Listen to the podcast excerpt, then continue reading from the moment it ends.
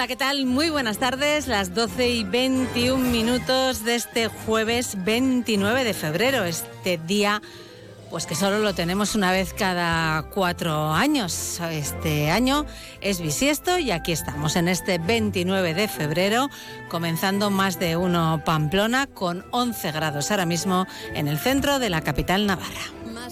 Pamplona, Marisa Lacabe, Onda Cero.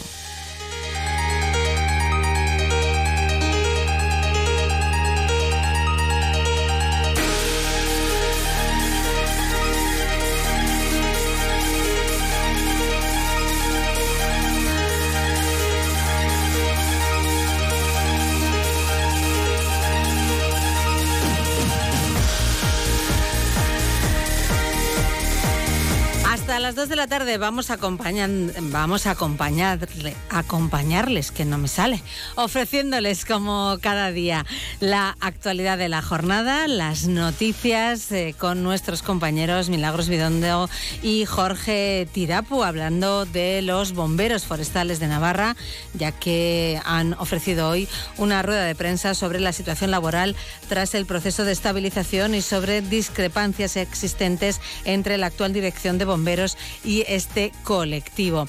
También hablaremos de deporte con Javier Saralegui, como es habitual cada día en ese repaso a la actualidad deportiva. Conectaremos con los portavoces de la Policía Foral y de la Policía Municipal de Pamplona con especial atención hoy a los tractores que de nuevo están ocupando calles y carreteras de la ciudad, de la capital navarra. Así que mucha atención a lo que nos va a contar el portavoz de la Policía Municipal de Pamplona, Fernando Domeño. Después de la una de la tarde tendremos eh, tiempo para hablar de ciencia, como es habitual los jueves, con Javier Armentian, director del Planetario de Pamplona. También les eh, contaremos que Nina, la última película de Andrea Jaurrieta, se va a estrenar el próximo lunes 4 de marzo en la sección oficial a competición del Festival de Málaga y tendremos ocasión de charlar hoy unos minutos aquí con Andrea Jaurrieta. También este 29 de febrero es conocido por ser el Día Internacional de las Enfermedades Raras y el Parlamento de Navarra acoge hoy una jornada organizada por el Grupo de Enfermedades Raras de Navarra Gerna. Ha estado ahí nuestra compañera Natalia Alonso y nos contará cómo ha transcurrido esta jornada y qué historias se han contado allí. Terminaremos hoy con el punto final de la escritora Idoya Saralegui. Son las 12 y 24 minutos y estamos ya preparados para conocer las noticias de la jornada. Avance informativo, espacio patrocinado por Caja Rural de Navarra. Caja Rural de Navarra, siempre cerca.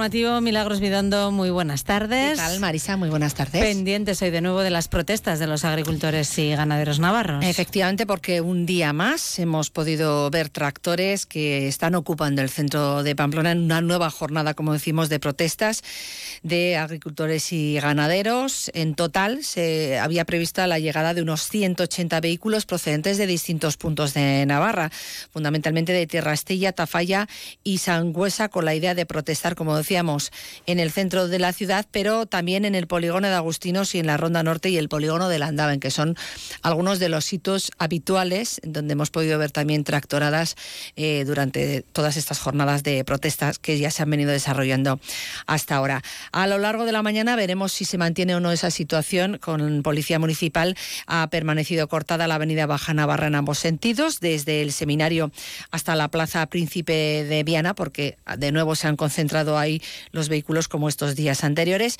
Y también en torno a las diez y media de la mañana eh, se podía comprobar la existencia de tráfico lento en la PA30 en Berriozar por la movilización también de, otros agricultores. Sí que empieza también a haber algunas quejas o malestar entre algunos ciudadanos porque de alguna manera la presencia de los tractores pues está dificultando el normal desarrollo ¿no? de, la vida diaria, de la vida diaria del resto de las personas. Eh, nos comentaban desde Policía Municipal que si los agricultores cometen alguna infracción, como por ejemplo dejar aparcados, estacionados sus vehículos en la calle, al ser concentraciones sin autorización, lo que se está haciendo es anotar las matrículas de estos vehículos y se les avisa a los agricultores bueno, que, van a, que van a ser denunciados. Es decir, no se les denuncia o no se les multa en ese momento. Pero bueno, luego otra cuestión sería saber realmente, ¿no? Cuántas de estas denuncias se iban o no, o no a efecto. Bueno, pues como decíamos, una nueva jornada de protesta de los agricultores a los que se les suma otro problema, o se les va a sumar el derivado de las inundaciones en estos últimos días. Eh, la buena noticia es que los ríos navarros ya van recuperando poco a poco la normalidad. Ayer, sobre todo, la atención se centraba en la zona media y en el sur de Navarra y especialmente en el río Ebro a su paso por Castejón y Tudela. El pico de la crecida del Ebro a su paso por la capital ribera llegó a eso de las nueve y cuarto de la noche. El río alcanzó una altura de cuatro metros y medio y arrastraba un caudal de dos mil metros cúbicos por segundos.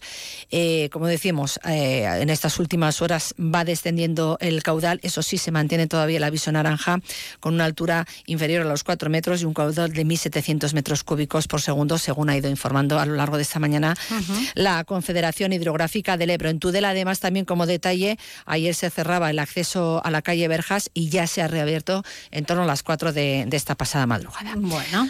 Así que esa es la situación en estos momentos y tras estos días de intensas lluvias, pues parece que se va recuperando también poco a poco la normalidad. En otro orden de cosas, tenemos que contar que el Gobierno de Navarra, a través del Departamento de Cohesión Territorial, va a destinar 300 millones de euros para financiar el funcionamiento y servicios de los municipios y concejos de Navarra, una cifra que, según el Ejecutivo, es un hito significativo en el apoyo financiero a las entidades locales y que supone un aumento del 3,7% respecto al año anterior. De esos 300 millones, eh, la inmensa mayoría, en concreto 231, se destinarán al Fondo de Financiación General que permite a estas entidades locales hacer frente a sus gastos habituales. El Gobierno ya ha realizado el primer pago a los 272 municipios y 345 concejos de Navarra como primer abono de ese fondo de participación de las entidades locales en los tributos de Navarra y se prevé que en el próximo mes de agosto se abone la cantidad que corresponda al segundo pago, donde se van a regularizar también los importes que corresponden a cada entidad local y se abonará la, cuantía restante. Según el Gobierno, uno de los aspectos más destacados del nuevo modelo de financiación local es precisamente la capacidad para intentar corregir en la medida de lo posible las desigualdades territoriales que prevalecían en el antiguo esquema de distribución. Así que ahí está esa inyección económica que no va a venir nada mal, como decíamos, a los distintos municipios y concejos de la comunidad eh, foral de Navarra. Y más cifras de interés. Hemos conocido también que el grupo Azcoyen, esta multinacional tecnológica obtuvo un beneficio neto de 17,5 millones de euros en 2023. Esto supone un 16% más respecto a las cifras del año anterior, unas cifras que se han conocido este jueves. El resultado bruto de explotación, lo que se conoce como EBITDA, eh, ascendido a los 31,6 millones de euros, es decir, un 12,6% más que en el ejercicio anterior, mientras que el importe neto de la cifra de, de negocio creció un 12,7%. La deuda financiera neta del Grupo Azcoyen decreció, eso sí, un 22% hasta los 32 millones de euros. Así que en este caso la compañía habla de unos resultados pues bastante halagüeños y que en este 2024 permiten al grupo afrontar un nuevo curso con unas perspectivas, dicen, de crecimiento moderado. Así que buenas noticias también en este, en este caso. En capítulo de sucesos tenemos que contar que agentes de la Policía Foral adscritos a la Brigada de Delitos Económicos y contra el Patrimonio del Área de Investigación Criminal han recuperado 72.000 euros en dos operaciones contra delitos de estafa y falsedad documental. Eh, de la que también Nos darán los detalles desde la policía. Vamos a obtener después más información. Y tenemos que hablar también de la Guardia Civil, que a través de los componentes de servicio del Destacamento Fiscal y de Fronteras del Aeropuerto de Pamplona han aprendido 820 cajetillas de tabaco de contrabando. En total, 16.400 cigarrillos, un valor de casi 4.000 euros y que al parecer intentaban introducir de manera ilegal en nuestro país. Hay que recordar que ya en noviembre del año pasado, eh, personal de este departamento ya realizó también la verificación de los pasajeros y equipaje facturado de un vuelo que procedía de Madrid, en el que se identificó un ciudadano de origen asiático y que portaba seis bolsos de gran tamaño. ¿Qué había en su interior? Bueno, pues había 12 kilos de lenguas de pato envasadas y casi 17 kilos de frutas autóctonas del país asiático que no cumplían los requisitos establecidos y que tampoco portaban ningún tipo de etiquetaje. 29 ¿Has lenguas de pato. Lenguas de pato. Sí, sí, yo no no conocía yo. Yo tampoco. Esa parte del pato. Sí que conocía los cuellos, por ejemplo, que son, bueno, que además muy ricos, por cierto. Pero el, caso de las lenguas también a mí me ha llamado la atención. Bueno, en total, pues 29 kilos de mercancía que fueron intervenidos y que quedaron a disposición de la Administración aduanera. Y nos fijamos también en el ámbito laboral porque los pensionistas han vuelto a salir a la calle. La iniciativa social ahora 1080 Orain eh, ha criticado en concreto esta mañana pues eh, que hay más de 50.000 personas cuya pensión no alcanza los 1.080 euros. Se han movilizado esta mañana y sobre todo con la vista puesta en, esa, en esas enmiendas parciales a los presupuestos generales de Navarra que se están debatiendo, que se, siguen debatiendo, en principio hasta mañana y con la intención bueno pues de que se tenga en cuenta, pues de alguna manera, sus, sus reivindicaciones. Hemos podido charlar con Javier Larequi y nos contaba esto. Pues hoy, en vísperas de que se vayan a aprobar los presupuestos, hemos tenido una manifestación desde el Ayuntamiento de Pamplona, pasando por el Gobierno de Navarra, hasta el Parlamento, donde hemos registrado allí 6.213 firmas que hemos recogido pues a lo largo de la geografía navarra en favor de esa iniciativa. Lo mismo que también hemos registrado, en ese sentido, una moción que presentamos en los ayuntamientos, donde 27 ayuntamientos, de momento, se han posicionado a favor de, esa, iniciativa, de ese complemento.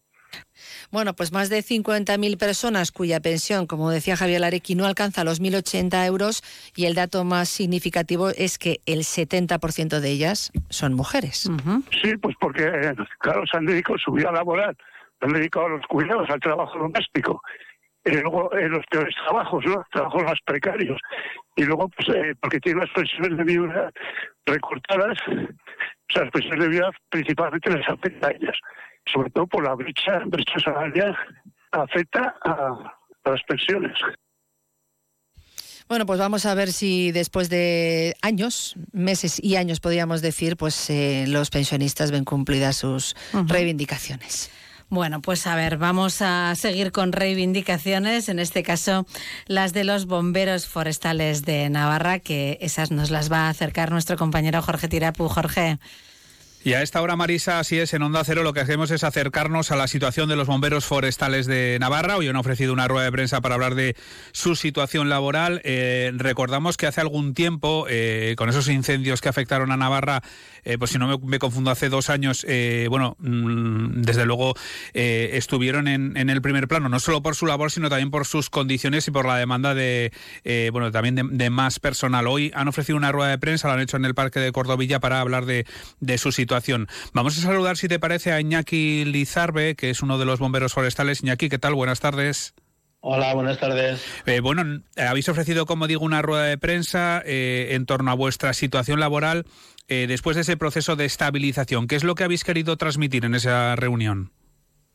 Bueno, tú dices después de ese proceso de estabilización, pero la cosa es que nuestro proceso de estabilización todavía no se ha realizado.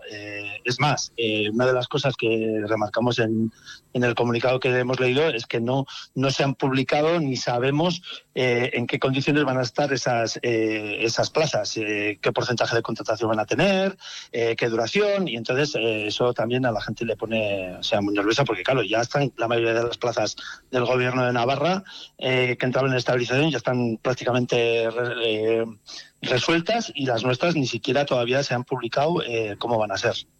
O sea, no sabéis ni el número ni qué tipo de plazas.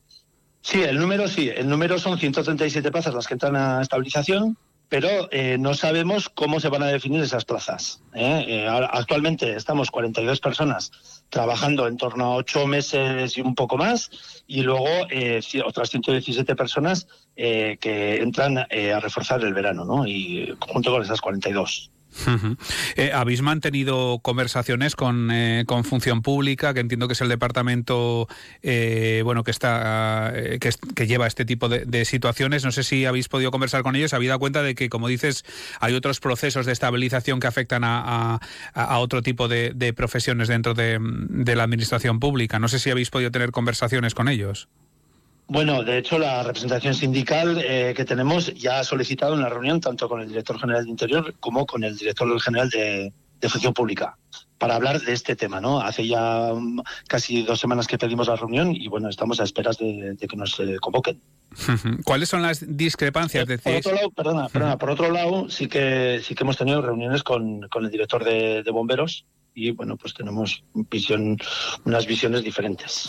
Que precisamente ese es un poco lo que te quería preguntar, ¿no? Hay discrepancias entre la actual dirección de bomberos y el colectivo, ¿no? Por lo que poníais en la nota en la que nos citabais a los medios. Eh, exactamente. Eh, nosotros entendemos que en la mayoría de las comunidades eh, se está trabajando en una dirección de ampliar contratación para precisamente profundizar en lo que es la prevención y aquí en Navarra pues eso está muy limitado. Eh, nosotros lo que apostamos es eh, que tanto con protección civil como medio ambiente hay mucho trabajo para hacer eh, preventivo en el monte. Y para eso, claro, para hacer ese trabajo lo que hace falta es personal. El personal está, pero no está contratado el tiempo suficiente. Iñaki, creo que en esa reunión que habéis ofrecido, en ese encuentro con los medios, bueno, habéis ejercido varias personas de portavoces. otra de las personas que estaba contigo era Alex Urdanoz, ¿verdad? exactamente. Hola Alex, buenas tardes. Sí, hola, buenas tardes. Comentábamos hace unos minutos con, con Iñaki Lizarbe, eh, bueno, cuál es la situación, esa rueda de prensa que habéis ofrecido en torno a la situación laboral, eh, en torno a esa estabilización. Eh, nos hablaba un poco de, bueno, pues de que así como en otras otros trabajadores de la administración pública sí que han conocido o conocen más los detalles, en vuestro caso todavía estáis en esa situación un poco de eh, no de espera, de compás de espera, tanto para que os aclaren eh, eh, bueno cuándo cuando salen esas plazas de estabilización, ¿no? Y, y, cuáles son, ¿no? Sí, así es. llevamos ya pues año y medio en que no tenemos ningún tipo de noticia al respecto y, y claro, nosotros al final la mayor parte de la gente lo que quiere es saber lo que eh, lo que va a ofrecer, ¿no? En este caso con nuestras plazas. Pero bueno, al final nuestra línea es, ya antes incluso de la, de la estabilización, eh, veníamos demandando eh, más tiempo de contratación, más gente, porque los tiempos han cambiado y los movimientos que se hacen respecto al número de gente que estamos en el tema forestal, pues, pues no son los esperados. O sea, sí que ha habido un pequeño aumento de contratación, pero no es suficiente. O sea, los tipos cambian, eh, las situaciones cambian y no podemos estar eh, como estábamos hace 20 años, ¿no? Entonces, eh, eso por el lado más, más en cuanto a las necesidades que tenemos en este ámbito. Y por otro lado, pues es, nosotros al final la gente para que se para que permanezca en sus en su puesto de trabajo, para que para que puedan desarrollar, para que se puedan profesionalizar, necesitas tiempo, necesitas poder ir un poco de este trabajo. Si no, si no eh, hay mucha gente que rota. Eh, la situación a día de hoy es que eh, la gente es estable, pero la estabilización es la que tiene que hacer que esta gente se quede. La mayor parte de nosotros que llevamos años trabajando aquí, pues el valor de esta experiencia, vamos, es que es fundamental que se queden. Con la estabilización tal y como se prevé que va a ser, pues eso, eso está en el aire. Entonces, eh, para nosotros es fundamental. la dirección también opina que es muy importante la experiencia en este trabajo, pero la línea que siguen pues no, es acorde con esa idea. estamos hablando de que hay una gran temporalidad y que vosotros eh, pedís una continuidad, eh, por además por la necesidad de efectivos ¿no? en el cuerpo de bomberos forestales. Claro, es que al final uno con menos de cuatro meses en verano, pues es muy difícil que retenerlo en este trabajo. Pueden estar un año, dos, tres, cuatro, cinco, pero, pero, pero lo que necesitamos es que esta gente se quede. Y con cuatro meses es imposible. O sea, nadie se va a quedar. El, futuro después de la estabilización, si, si esto no se remedia, pues va a ser que, va a haber una rotación altísima de gente. Entonces, no entendemos eh, cómo, cómo la dirección no ve un poco más allá de, de, la foto que tenemos hoy en día. Alex, no sé si es posible ponerle cifras, eh, si conocéis esas cifras de eh, cuántos bomberos forestales mm, de manera continua tiene, tiene Navarra y cuántos consideráis en este caso, porque estás hablando de una temporalidad muy importante por la temporada en la que bueno pueden suceder esos incendios forestales, eh, y cuántos consideráis vosotros que, que, debería ser como mínimo los que con los que debería contar el cuerpo de bomberos? No sé si, si tenéis esas cifras, si, si podemos establecer un poco esos, esos baremos. No, a ver, eh, cifras tampoco nosotros eh, no tenemos unas cifras, habría que analizar muy bien y para eso también está la dirección y está el gobernador el que tiene que analizar. Lo que entramos es a, más que al número de gente, es a estabilizar en este proceso a la gente que tiene experiencia. Eso es lo que, lo que, y eso, eso necesitamos una negociación con ellos.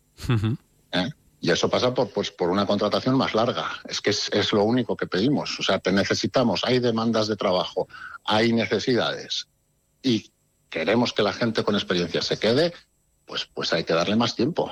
O sea, te repito, no, no, eh, con cuatro meses no se puede vivir de esto.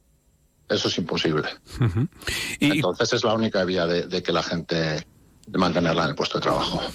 ¿Y, ¿Y, en qué ha cambiado vuestra situación respecto a esos incendios que hubo hace dos años, si no me confundo, aquel junio maldito, por decirlo de alguna manera, en el que, bueno, Navarra, buena parte de Navarra en un mismo día se vio afectada. Eh, por aquel entonces sí que se aprovechó y con razón esa situación para, para demandar un mayor número de efectivos. El gobierno anunció cambios en, en, los planes eh, también forestales, anunció contrataciones.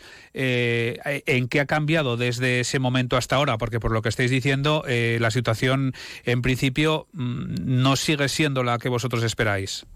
Sí, exactamente, no es la que esperábamos. Nosotros en el verano, pasado el verano, o a finales del verano del 22, eh, hicimos una ronda hablando con los, con los grupos parlamentarios, exponiéndoles, por un lado, la situación de, que necesitamos más gente y que trabaje más tiempo, ¿eh? porque aquello nos vino grande a todos, esa situación, y hay que pensar que a futuro Igual no se repite una situación exactamente igual que esa, pero bueno, las tendencias son a, más complicaciones en el tema de incendios forestales y más complejidad y más especialización. Entonces, eh, hablamos con los grupos parlamentarios, eh, encontramos recepción y lo veían claro, pero luego la realidad, la realidad que se ha plasmado después de estos eh, año y medio, pues, pues es muy pobre. básicamente se traduce a, una ampliación de un mes a un porcentaje muy pequeño de gente. El año pasado fueron 24 personas las que se les amplió un mes, el mes de mayo, y este año son 42 y nos parece, vamos, muy, muy, muy, muy poco, muy poco. Recuerdo de, de aquella, aquella situación que, bueno, que vinieron, como también en vuestro caso tuvisteis que ir a otras comunidades autónomas, que vinieron, por ejemplo, bomberos de, de País Vasco y de, y de Aragón. ¿Es muy diferente la situación que viven los bomberos de las comunidades vecinas en cuanto a número de efectivos, en cuanto a la temporalidad? Sí, en general en, en, todas las comunidades autónomas se ha tendido a una contratación eh, con los años más grande. Y de hecho, eh, a día de hoy, eh, la mayor parte de las comunidades tienen personal trabajando los 12 meses. Sí que es cierto que en algunas pues tiene un refuerzo en verano mayor, pero bueno, el trabajo lo sacan fundamentalmente un, un, grupo potente que trabaje todo el año. aquí nos estamos quedando en la cola en ese aspecto. O sea, al final no, no sabemos por qué motivo, pero ya eh, van pasando los años y seguimos, seguimos quedándonos ahí, con unas contrataciones muy pobres. Pues eh, Iñaki Lizarbe, Alex Urdanoz, eh, os agradecemos que nos hayáis atendido, que nos hayáis acercado cuál es la situación ahora mismo de los bomberos forestales. Estaremos desde luego atentos también a, ese encuentro que tenéis pendiente con la Dirección General de Función Pública y de Interior y que bueno que haya suerte y a ver si esa situación de la que habláis, esa temporalidad que existe en el ámbito de los bomberos forestales puede corregirse y se atienden vuestras demandas. Muchísimas gracias.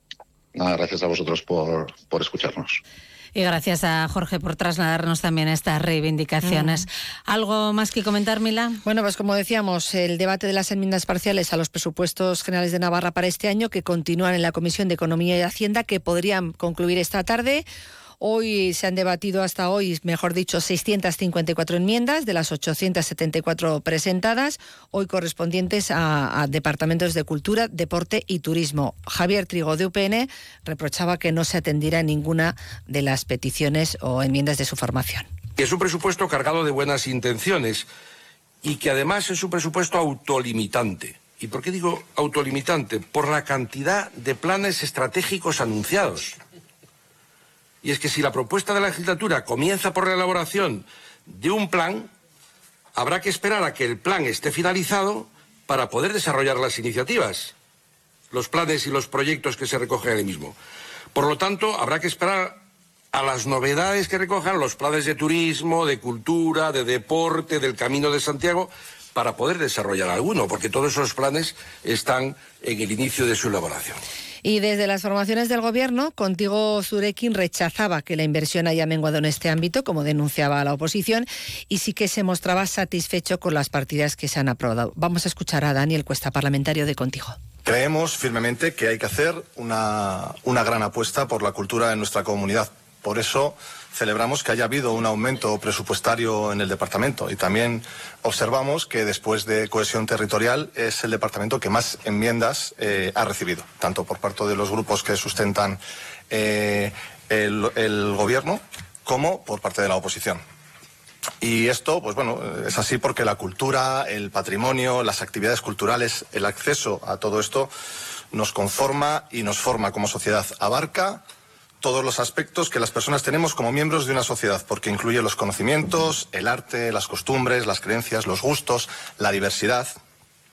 Nos ayuda a identificarnos y también nos ayuda a entender el propio mundo, bien cuando lo abordamos desde un punto de vista tradicional o patrimonial, enseñándonos o dándonos a conocer de dónde venimos, o bien para conocer hacia dónde vamos con cualquier nueva expresión cultural o artística que nos aporte un nuevo punto de vista sobre el mundo que nos rodea. La cultura y las prácticas creativas pueden en muchísimas ocasiones ser algo intangible, eh, pero tienen una dimensión tal que hace mejor a las personas. Y si hacemos mejores a las personas, hacemos mejor a nuestra sociedad.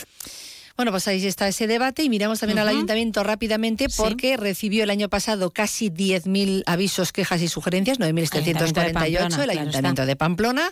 Esto es un 4,2% menos que en 2022 y zonas verdes, mobiliario urbano y limpieza de la ciudad siguen siendo los temas sobre los que más quejas se reciben. Uh -huh. Muy bien, pues con esa noticia terminamos. Gracias, Mila. A las dos y media os escuchamos Aquí en el estaremos. informativo. Hasta luego. Han escuchado el avance informativo patrocinado por Caja Rural de Navarra. Caja Rural de Navarra, siempre cerca.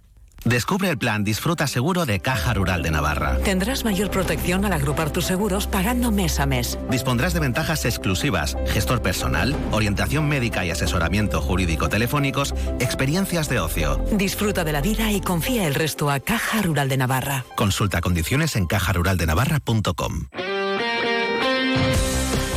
Ya con la actualidad deportiva. Javier Saralegui, muy buenas tardes. Hola Marisa, buenas miramos tardes. a Osasuna, miramos al entrenamiento de hoy y a las bajas también. Sí, sigue habiendo bastantes. Más vale que Osasuna juega el lunes, el último partido de la jornada contra el Alavés a las 9 de la noche porque eso va a dar un par de días preciosos a Iago Barrasete para que se recupere la gente. Raúl García y Budimir han entrenado al margen del grupo, Arnaiz también prosiguiendo su la ultimación, la última parte ya de su de su recuperación. Siguen Max Svensson, Íñigo Arguivide y se ha unido John García de promesas al entrenamiento del primer equipo porque la plantilla se quedó muy corta en invierno y claro, ahora sí hay lesiones, ¿no? Lo de Rubén Peña ya sabemos que va a ir para, para largo, como suele ser habitual en estas lesiones musculares, por lo tanto, problemas, ¿no? Eh, felicitaciones para Maite Oroz, mmm, jugadora de la selección española Sí, femenina, no dispuso de minutos ayer, pero aquí todo el mundo cuenta a la hora de hacer grupo. España ganó la UEFA Nations League, la Liga de Naciones, y ahí estaba también Javi Lerga, que sigue en el, en el cuerpo técnico Ah. de la selección, y Rafael Amor, presidente de la Federación Navarra, sigue siendo el vicepresidente Claro. encargado del Sí, fútbol sí, femenino. ¿Mm? Hoy se juega la semifinal de Copa Atlético de Bilbao, Atlético de Madrid, o sea que si gana el Atlético, pues habrá otro buen montón de navarros que Claro. se van a clasificar para jugar la final de Copa. Sí, sí. La gente de Osasuna se ha alegrado ya por Nacho Vidal y por Javier Aguirre en el Mallorca. Nacho Vidal no pudo jugar la del año pasado porque estaba lesionado, pero se clasificó con Osasuna, es el actual subcampeón de la. Copa. Como mínimo repite, ¿no? Tal consideración. Em, ayer se eligió material en el frontón Ogueta de Vitoria entre Altuna y Martija y Pello Echeverría Zabaleta, que juegan la segunda semifinal. Si alguien quiere en plan para ir a Vitoria, pues queda medio aforo del frontón libre. El Ogueta es grande, ¿eh? el Ogueta tiene 2.100 localidades y quedan 1.010 a la venta, 1.009 justo hace la un ratito. más Sí. o menos. Y también hemos mirado, eh, por si alguien quiere que sigan a la venta las entradas para la final del Parejas, que es el 31 de marzo, quedan 550 entradas todavía a la venta. Y luego ya tenemos fútbol sala. Claro, es plena Semana Santa. Sí, el domingo, Domingo. de resurrección. Sí, sí. Y mm, fútbol sala jornada ya mañana. Hoy va a venir eh, Alejandro Palazón, el portero del, del Sota, a nuestros estudios en Onda Deportiva para hablar de la actualidad del equipo que entrena Miguel Hernández. Además, va a jugar porque Asier Llamas tiene una lesión, el otro portero, el portero titular, en el recto anterior de su muslo y por lo tanto de su pierna. Eh, Alejandro Palazón, que ya jugó en Copa, va a tener esa ocasión de, participar en el partido. A las 9, Sota Jaén en Anaitasuna. Y mañana a las 7 y media, Rivera Navarra contra Cartagena. Cartagena es el quinto. Juan Mamarrube, entrenador de Rivera Navarra. Es una de las mejores plantillas de, de la liga, no creo que tiene jugadores muy, muy determinantes en, en todas las posiciones y de hecho pues ese potencial pues te, te garantiza pues estar en, en situación de, de conseguir títulos, de, de pelear por títulos y, y está muy vivo en, en muchas competiciones, ¿no? Como, como dice, yo creo que nos enfrentamos a, a un rival que, que somete muchísimo por el potencial de, plantilla que tiene. Este segundo Rivera Navarra con 20 puntos por los 33 que tiene Cartagena. Está a dos puntos del descenso Rivera Navarra. El Sota 25 tiene. Muy bien, pues a las 3 menos cuarto te escuchamos en Onda Deportiva. Hasta entonces, Hasta luego. adiós.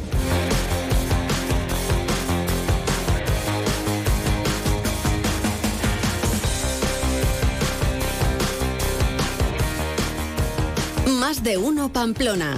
Onda Cero. La previsión del tiempo.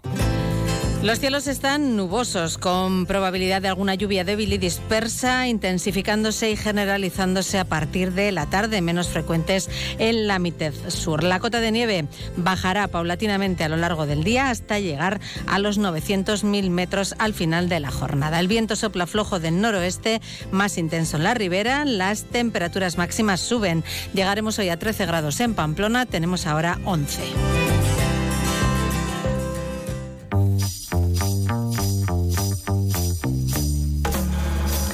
Y vamos ya, como cada día, a conectar con el Departamento de Comunicación de la Policía Foral. Saludamos hoy a Iñaki Arrula. Muy buenas tardes. Buenas tardes, Marisa. ¿Cómo transcurre la jornada en las carreteras navarras? Pues últimas horas en nuestras carreteras con la atención de cuatro accidentes viales. Una colisión en Sarriguren y tres atropellos. En Burlada un corzo, en Puente la Reina y Bearin a sendos jabalís. Todos estos siniestros sin heridos. En cuanto a afecciones, ¿qué destacamos? En cuanto al estado de las carreteras, hay afecciones por obras, algunas de ellas propiciadas por el último temporal, como es el caso de Olazti, donde se sigue trabajando en el muro desprendido y que provoca desvíos debidamente señalizados. Así como en el puerto del Perdón, también por desprendimientos anulan uno de los carriles dirección Puente la Reina. Sí. Y, y en cuanto a seguridad ciudadana, hoy tenemos que hablar de unas estafas, ¿no? Eso es. eh, compañeros de la Brigada de Delitos Económicos y contra el Patrimonio recuperaban recientemente 72.500 euros en dos operaciones por delitos de estafa y falsedad documental cometi- cometidos contra dos empresas a través del método man in the middle, es decir, eh, traducido a nuestro idioma, eh, hombre en medio. Las investigaciones daban comienzo cuando dichas empresas, una, una de ellas una importante cervecera a nivel nacional con su sede en nuestra comunidad, y la otra del sector electromecánico con sede también en Navarra. Denunciaron los hechos en Policía Foral. El modus operandi de estas de estos delincuentes se trata pues se trata de ciberdelincuentes, mejor dicho, consistía o consiste en el hackeo informático, tanto de transacciones, conversaciones entre los dispositivos de las empresas estafadas y terceros, sin que en ningún momento, claro está, los interlocutores legítimos pues tuviesen conocimiento del engaño. Para ello, además, se valían de anagramas, carátulas de documentos de las empresas reales, donde modificaban números de cuentas apropiándose del dinero, ingresándolo en cuentas de diferentes personas de diferentes nacionalidades, en este caso eh, guineanas, a las que denominamos mulas, con falsos empadronamientos en localidades de, de Cataluña. Y decir que la resolución de este caso ha dado pie a que tanto alguna empresa más, así como particulares, eh, pues se denuncien y se animen a, a denunciar hechos como estos. Si te Sin parece, duda. además, Sí, unos, consejos, ¿no? Es, Sobre cómo la actuar. La coyuntura, consejos que todos ya conocemos, pero que viene bien recordarlos, pues como puede ser mejorar la seguridad informática de las empresas con antivirus, actualizar el software y usar contraseñas de, wi de wifi difíciles de descifrar. Alertar además a los empleados de las empresas para que se mantengan atentos, sobre todo a los encargados de la contabilidad. Comprobar también que la cuenta a la que se envía el dinero eh, de los diferentes pagos es la correcta y contrastarlo con, con las cuentas o el personal de destino y sospechar de los correos electrónicos masivos que contienen erro- errores ortográficos y no abrir enlaces que puedan contener los mismos. Consejos que todos conocemos y Sí, pero que no está de más recordar. ¿Mm? eso es. Muy bien, Esto pues sería todo. gracias Iñaki, hasta mañana. Hasta mañana. Vamos a saludar también al portavoz de la Policía Municipal de Pamplona, Fernando Domeño. Buenas tardes. Hola, muy buenas tardes. Una jornada complicada, ¿no? En, en Pamplona. Pues sí, la verdad que, que hoy se ha complicado más que, que otras veces, ¿no? Eh, al final yo creo que tenemos más de 200 tractores circulando por distintas vías de la ciudad. Eh, ¿Qué puntos podemos nombrar? Ahora mismo eh, te puedo decir en Plaza Merindades tenemos estacionados un montón, se están estacionando también en Baja Navarra, en Avenida Conde Oliveto y cuando se llene, que esperamos que se vaya a llenar, se estacionarán también en Avenida del Ejército. Siguen entrando, ahora estamos esperando una veintena de tractores también que entran por por Veloso, procedentes de Burlada. Eh, han llegado de todos los sitios. eh. De Estella han venido unos 100, 80 que teníamos eh, por ahí en Agustinos y los que están entrando ahora, más de 200 tractores ahí por Pamplona y al final pues se dividen en grupos y es imposible controlar todos. Entonces pedimos mucha, mucha precaución a todos los conductores. Es probable que se encuentren con tractores, que tengan paciencia y no queda otra. Es que hay que, que esperar a ver, a ver lo que ocurre. Bueno, pues eh, en este caso muy atentos y casi casi eh, evitar, ¿no? Coger el coche, si es posible, ¿no? Si es posible, evitarlo. Si hay que cruzar la ciudad con coche, buscar vías alternativas. En este caso, pues eh, es- no sé si es triste decirlo, ¿no? Como están en el centro, las rondas están libres. Ya. Entonces, intentar, aunque des una vuelta más, pues eh, aprovecharse de eso, ¿no? Ujú. Bueno, ¿hay más puntos de atención eh, por otras cuestiones o, con esto tenemos más que suficiente? Pues mira, no, por desgracia tenemos, eh, por si acaso tienen que coger otras vías la- la- los oyentes, que sepan que la calle Zolina está cortada entre la Viano y Valle de Aranguren, eh, la ca- calle Valle del Bastán también está cortada entre Valle de Roncal y Medialuna, eh, la avenida Guipúzcoa, el tramo comprendido entre Cuesta la Reina y la calle de la Taconera, se cortará esta noche, desde las 10 de la noche hasta las 6 de la mañana, y la avenida San Jorge, a la altura del número 2, con la avenida de Navarra, eh, está en una anulación de- de un carril. Ujú. En cuanto a intervenciones en materia de seguridad vial y seguridad ciudadana, ¿cómo han ido las últimas horas? Pues eh, decir que ayer se atendieron siete accidentes de tráfico, destacar uno en el que hay dos personas heridas con resultado de carácter leve. A las una y diez del mediodía en la, la avenida Marcelo Zayeta, con la calle Ensuain, un autobús atropelló a un varón de, 30 de 83 años en un paso de peatones. Eh, no tiene, como te digo, está en casa, no tiene lesiones graves, pero también a consecuencia del frenazo que dio el autobús al, al notar el impacto, pues un pasajero también cayó y también resultó con lesiones de carácter leve. Y también otro conductor en la tarde de ayer eh, sufrió un accidente en la avenida Conde Oliveto, un alcance, y el que causó el accidente pues arrojó una tasa de 0,75, por lo tanto tendrá que acudir al juzgado. Ujú. En cuanto a seguridad ciudadana, Eh, tranquilidad, intervenciones de ayudas a personas, pero tranquilidad y no ha habido que... no hay nada resañable. bueno, pues eh, al menos hay tranquilidad en ese aspecto. Eso es. A ver qué nos deparan las próximas horas. Mañana lo contamos. Muchas gracias. Gracias a vosotros y hasta mañana. Llegamos así a la una de la tarde. Es tiempo de noticias en Onda Cero. En unos minutos regresamos. Seguimos en Más de Uno Pamplona y hablamos en primer lugar de ciencia con Javier Armentia, director del Planetario de Pamplona.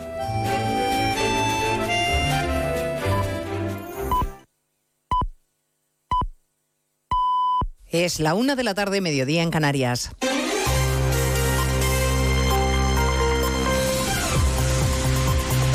Noticias en Onda Cero.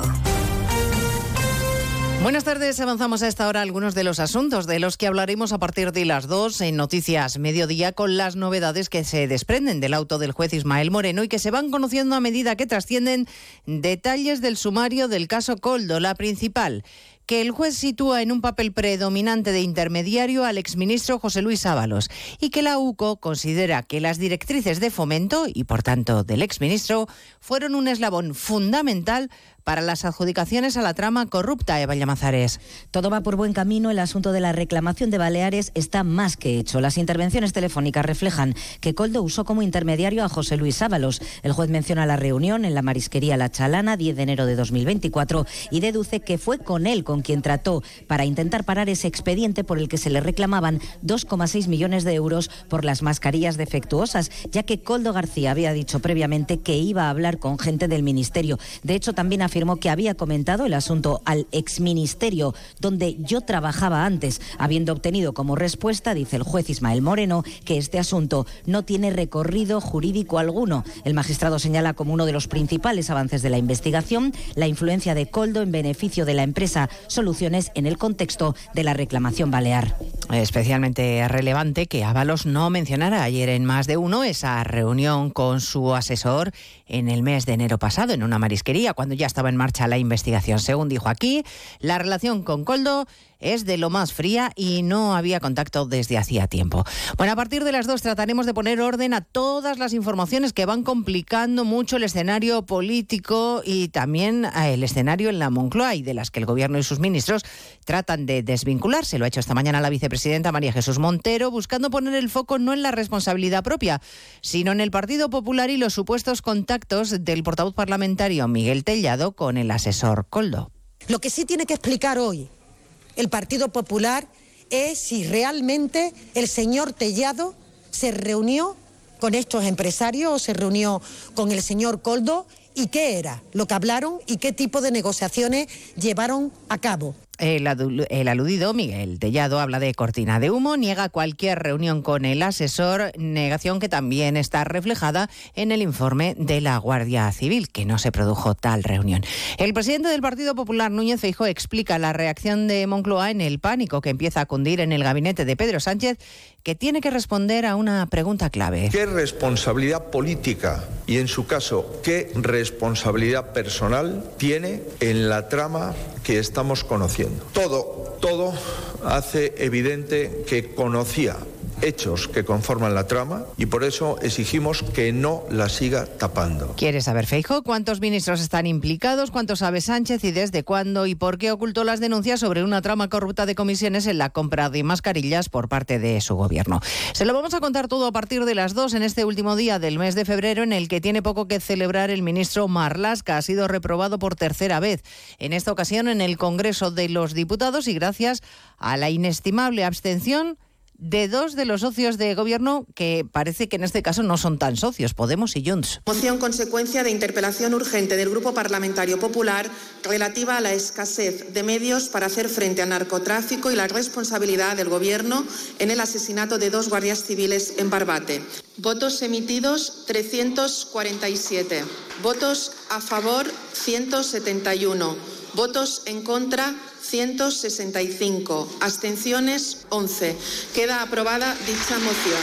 Así que por tercera vez Marlasca queda reprobado. Recordaremos además el dato provisional de los precios de febrero. El IPC se moderó seis décimas, sobre todo por la caída del coste de la electricidad y porque el precio de los alimentos se ha estabilizado. Claves que valora en positivo el ministro Cuerpo. Esto está permitiendo que los hogares recuperen poder adquisitivo y que las empresas recuperen competitividad. Hacemos, por lo tanto, compatible la moderación de los precios con el mantenimiento del escudo social y el apoyo a los hogares y las familias más necesitadas. Lituania y Estonia apoyan enviar tropas terrestres a Ucrania como propone Macron. Letonia se lo piensa, así que no les ha hecho mella la amenaza directa de Putin de que enviar soldados a países aliados para combatirles sería un error de consecuencias muy graves, Jorge Infer. Consecuencias tan graves como la posibilidad de una guerra nuclear. Así lo ha señalado el presidente ruso durante el discurso sobre el estado de la nación, en el que además ha destacado que Occidente debería comprender que Rusia tiene armas que podrían alcanzar objetivos en cualquier territorio. Están hablando de la posibilidad de enviar contingentes militares de la OTAN a Ucrania, pero recordemos el destino de aquellos que una vez enviaron a sus contingentes a nuestro país. Ahora las consecuencias para los posibles intervencionistas serían mucho más trágicas. Vladimir Putin también ha acusado a Occidente de olvidar lo que es la guerra y de provocar conflictos en Ucrania, en Oriente Medio y en otras regiones del mundo. Pues de todo ello hablamos en 55 minutos cuando contemos la actualidad de esta mañana de jueves 29 de febrero. Elena Gijón, a las 2, Noticias Mediodía.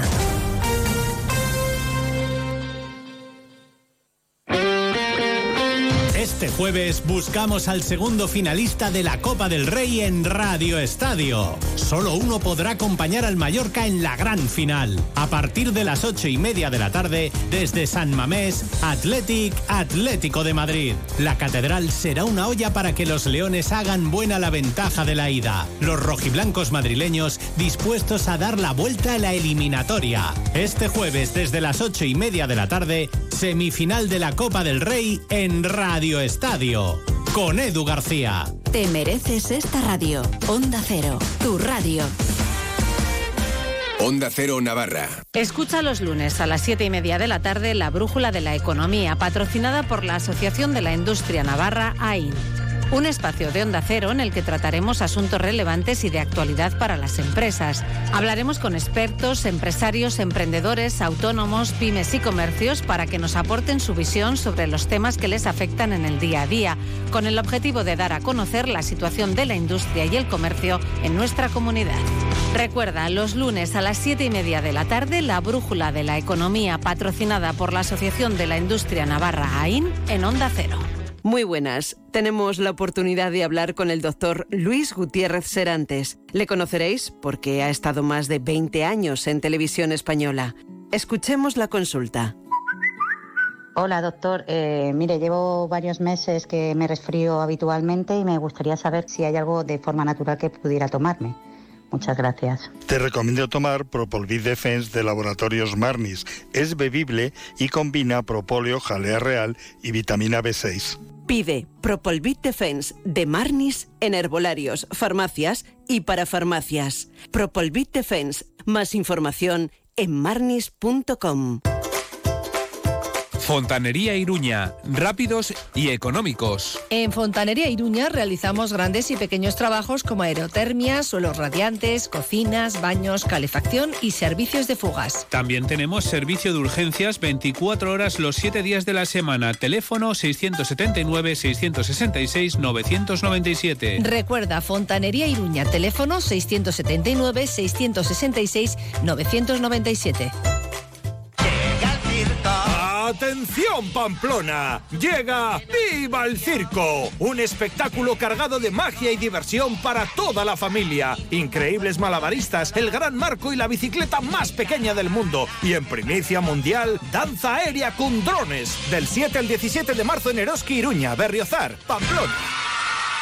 Muchos navarros ya no tienen dudas cuando se trata de pintar algo. Siempre recurren a profesionales. Y los mejores profesionales, la mayor variedad de productos y materiales, la mejor calidad, la vas a encontrar en Bicarpin Pinturas. Bicarpin Pinturas, en Pamplona, carretera Ártica 40, frente a la fábrica de seda Eyewear. En Tudela, canal de Tauste, frente a los cines. Y en Estella, calle Mercatondoa 22. En Bicarpin Pinturas siguen trabajando para ser los primeros en variedad, calidad y precios. Hola Ana, qué bien te veo. Sí, vengo de Óptica Russo y estoy súper contenta con mis nuevas gafas para la hipermetropía. Tienen unas lentes más finas por lo que son comodísimas. Y además con estos cristales mis ojos se ven más naturales en forma y tamaño. Menudo cambio. La verdad es que estás genial. Tú también puedes ver bien y verte mejor. Este mes ven a Óptica Russo y aprovecha esta oferta en lentes de hipermetropía. Óptica Russo, Chapitela 21 y Avenida Bayona 9, Pamplona. Jesuitinas Pamplona, en Chantrea Sur. Jesuitinas, investigación, acompañamiento y excelencia a tu disposición. Somos el primer centro en Navarra en ser reconocido centro referencia de Google. Ofrecemos la posibilidad de cursar nuestro bachillerato de investigación B en colaboración con prestigiosas instituciones. Conseguimos resultados excelentes en la EBAU. Asegura tu plaza matriculándote en cuarto de la ESO. Reserva tu cita y conoce Jesuitinas en Chantrea Sur, Teléfono 948 1272 11 y jesuitinaspamplona.es. ¡Atención, atención! Beunzalud liquida todas sus existencias por obras. Beunzalud con descuentos de hasta el 50%. Beunzalud en calle Mayor 34 Pamplona y en beunzalud.com. Descubre la auténtica esencia de Navarra en el. No te pierdas la feria más grande de producto kilómetro cero y de calidad. Nuestro compromiso con las alianzas locales es total, impulsando nuestra economía y contribuyendo con el cuidado del medio ambiente. Conocerás de cerca a los productores y productoras de nuestra tierra y podrás degustar una amplia selección de productos navarros. Solo hasta el 16 de marzo. Ahora, más que nunca, el. Lo local es lo nuestro.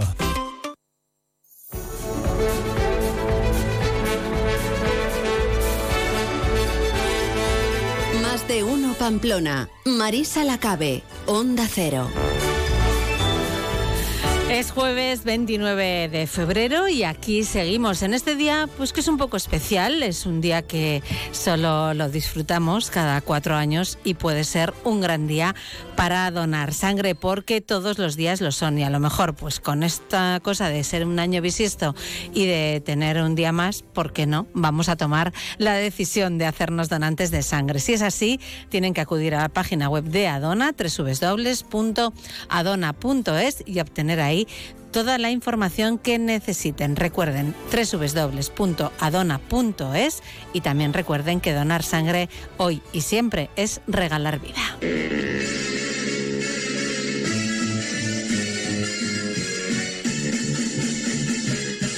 Ignorada, marcianita. Aseguran los hombres de ciencia que en 10 años más tú y yo estaremos tan cerquita que podremos pasear por el cielo y hablarnos de amor. Yo que tanto. Javier Armentia, director del Planetario de Pamplona, muy buenas tardes. Muy buenas tardes, Marisa. Había llovido bastante ya, ¿no? Estos días. Bueno, pero esto no viene mal, no viene mal. Pero, Eh, pues, nos bajan al santo y nosotros le ponemos Ya, a la pero- señora Joana Azorio. Pero a lo mejor hay que llevarla mejor a Cataluña, que tiene mucha Está necesidad. leyendo. Eh, lo que pasa es que se le nota que está leyendo un poco y se le va la letra. Está, es, es que se lo grabó para, para su hermano Eduardo y su Ya. primo Andrés. Y, Sí, sí, sí. y- y vamos a celebrarla. Madre mía, de verdad. Yo a Javier Gorosquieta ya no sé si hacerle un monumento o tirarlo directamente al río. Bueno, es un vídeo reciente, hecho hace cuatro meses y tenía, tiene ya 302 visualizaciones, de las cuales creo que la mitad son de Javier Gorosquieta. no Eh, puedo entender cómo cosas. encuentra estas cosas, de verdad. O sea, se me escapa. Hay algo que se me escapa en esto. Ah, La inteligencia artificial, ya sabes, Ay, seguro. va a ser, va a ser eso, va a ser eso, va a ser eso. Madre, qué versión de la marcianita, de verdad, de verdad. En fin. Bueno, hablemos de, de otro tipo de, de Sí, mejor. cuestiones, si te parece, Javier. Así que, ¿por dónde empezamos? Porque tenemos varias noticias hoy de las que dar cuenta. Sí, eh, fíjate, una, una que mm, yo te la cuento así al principio, Sí. porque aunque son de estas cosas raras, pero fíjate, el- en el año 87 se observó de repente una supernova que se veía a simple vista. Eh, las supernovas son explosiones estelares eh, que marcan el fin de la vida de una estrella pues más masiva que el Sol, ¿no? como 10, 15 veces la, la masa del Sol.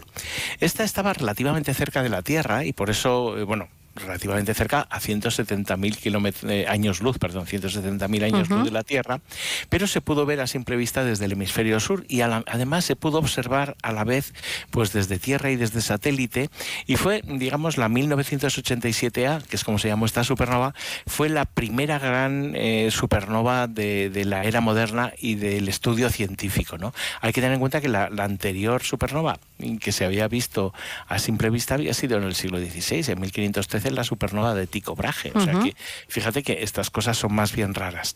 Bueno, desde entonces no ha dado, no ha dado de, no ha dejado de dar sorpresas y se ha ido estudiando, evidentemente, cada vez con mejores telescopios, ¿no? Hace unos años se descubrió un aro de luz que, que es una capa de gas que se estaba calentando, efecto de esa, de esa explosión que había tenido lugar eh, pues, pues 20 años antes. Y ahora, justo es una noticia de esta semana, se ha descubierto que en el centro, eh, no, no, no- habíamos visto todavía qué había quedado, si había quedado algo de esa explosión de supernova, ¿no? Y eh, se ha detectado la, eh, una estrella de neutrones, que es un objeto muy denso, para que, para que te hagas idea, pues una cucharada de esa materia, de esa Sí. estrella tan densa, eh, pesaría como un portaaviones. Madre mía. Mm, millones de toneladas. Es una, es una cosa descomunal. Y esa materia tan densa, evidentemente, pues mm, no emite fácilmente mucha luz, pero ahora hemos podido verla, un, tipo de radiación específica que se ha podido observar precisamente. Entonces, eh, bueno, se especulaba con que el resto podía haber sido un agujero negro, al, al, final de un colapso de estos de supernova, pues puede pasar algo de eso. y, bueno, mm, ahora hay una fuente muy brillante de radiación ultravioleta y de rayos X, que es lo que se ha encontrado y que es precisamente, digamos, la pista que completa un poco ese, ese panorama de lo que vamos entendiendo de cómo es el final de la vida de una estrella, que ya ves que puede ser pues terrible, una explosión eh, en la cual esa, esa estrella, que, que se veía solamente con telescopio, se hizo tan brillante que brillaba como toda la galaxia y que eh, se pudo incluso ver en el cielo pues como si fuera un planeta, o sea, a simple vista. Ha costado encontrar esto, ¿eh? Sí, bueno, es que ha pasado mucho tiempo. Ten en cuenta que todas estas cosas suceden en el año 87, fíjate. Claro, pero es que al principio, alrededor, en esa zona, en esa zona que explotó la estrella, pues hay un montón de gas y es opaco, y entonces, eh, bueno, pues, pues estas cosas van así, pero, pero bueno, es muy interesante. Igual eh, no nos afecta nada porque está todo tan, tan lejos que, que, bueno, queda como un descubrimiento de estos. Ya te digo que yo en mi historia personal, la supernova del 87A fue la primera que me tocó hacer mucha divulgación sobre ella y hasta escribí un libro sobre ¿Ah, sí? Fíjate. Claro, yo fíjate. Mm, eh, ahora habría hecho, no pues habríamos hecho aquí una sección en, Onda Cero, pero no estábamos todavía. no, no estábamos, no estábamos. Ni, eh, ni Onda Cero, ni. Te iba a decir, yo sí estaba en el mundo, sí. Sí, yo también, pero. bastante. Llevaba ya bastante tiempo. Bueno, justamente, fíjate, 20 años tenía yo en el, en el 87. ¿Y, y, tú crees que esto se podría acabar así de repente un día por, por culpa de. No, no de una supernova, sino de nuestra propia estrella? Ay, quién sabe, quién sabe. Te vengo a alegrar el día. ¿Quién este sabe? Me vas a hablar del sol y de esa erupción. Mira, está el sol muy activo. Bueno, el máximo de actividad lo tendrá todavía el año que viene, pero está teniendo eh, una actividad que ha ido incrementándose, no por encima de lo que ha pasado otras veces, pero sí es cierto que están apareciendo una serie de regiones activas. O sea, tendemos a pensar que el sol está ahí tan tranquilo, sale por la mañana, eh, lo vemos o no lo vemos según estén las nubes, pero eh, tiene mucha actividad. Están esas famosas manchas solares que podemos verlas cuando proyectamos la imagen del sol sobre una cartulina, por ejemplo.